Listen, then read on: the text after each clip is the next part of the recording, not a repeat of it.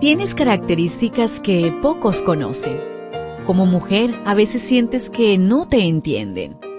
Felizmente existe la devoción matutina para damas. Porque no hay nada oculto para aquel que te creó. Bienvenida.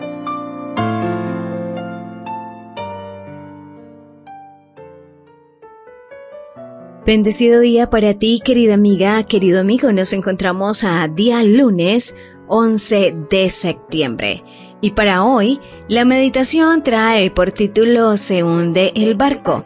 Mateo 14:26. Los discípulos, viéndole andar sobre el mar, se turbaron diciendo, ¡Un fantasma!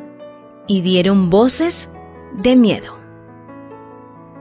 Justo después del milagro de la multiplicación de los panes y los peces, Jesús pidió a sus discípulos que se adelantaran en la barca mientras él iba a orar a solas en el monte. A los discípulos les costó mucho cumplir aquella orden, pues no querían irse, sino coronar rey a Jesús en aquel momento y en aquel lugar, liderados por Judas. El deseado de todas las gentes en la página 341 dice, nunca antes había parecido tan imposible cumplir una orden de Cristo.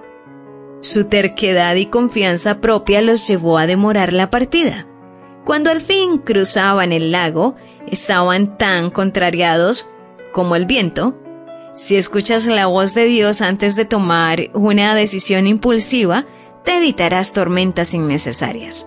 El mar de Galilea no es sino un lago de unos 21 kilómetros, es decir, 13 millas en la parte más larga y unos 12 kilómetros, es decir, 7.5 millas en la parte más ancha y muy vulnerable a los vientos.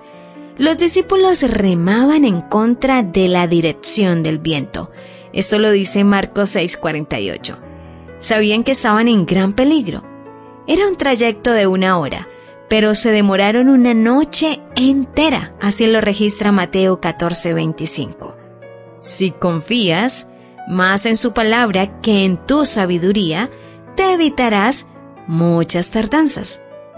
Mientras vencían la tempestad, sus propios pensamientos tumultuosos se fueron calmando.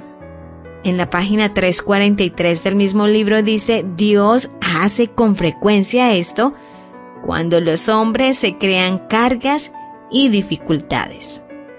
La noche avanzaba con relámpagos y truenos interminables. Los discípulos habían luchado durante unas nueve horas y a la hora más oscura, a la cuarta vigilia, es decir, entre las tres y las seis de la madrugada, apareció una forma sobre las aguas. Gritaron aterrorizados. No esperaban que Jesús viniera de esa forma y a esa hora. En tu hora más oscura, en medio de un tormentoso mar de dificultades, Dios aparece en el lugar, el momento y la forma que no imaginas. El miedo te hace ver fantasmas donde está tu fuente de ayuda. El miedo limita o distorsiona la visión espiritual.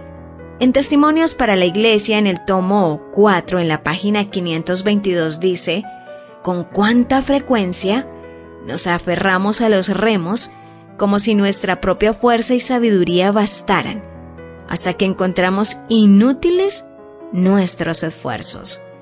Entonces, con manos temblorosas y fuerza desfalleciente, entregamos el trabajo a Jesús y confesamos que no podemos cumplirlo. Nuestro misericordioso Redentor se compadece de nuestra debilidad y cuando, en respuesta al clamor de la fe, Él asume la obra que le pedimos que haga, cuán fácilmente realiza lo que nos parecía tan difícil. ¿Lo ves? ¿Te das cuenta? Tu creador tiene el manual perfecto de tu estructura femenina. La devoción matutina para damas vuelve mañana. Gracias a Canaan Seventh day Adventist Church and DR Ministries.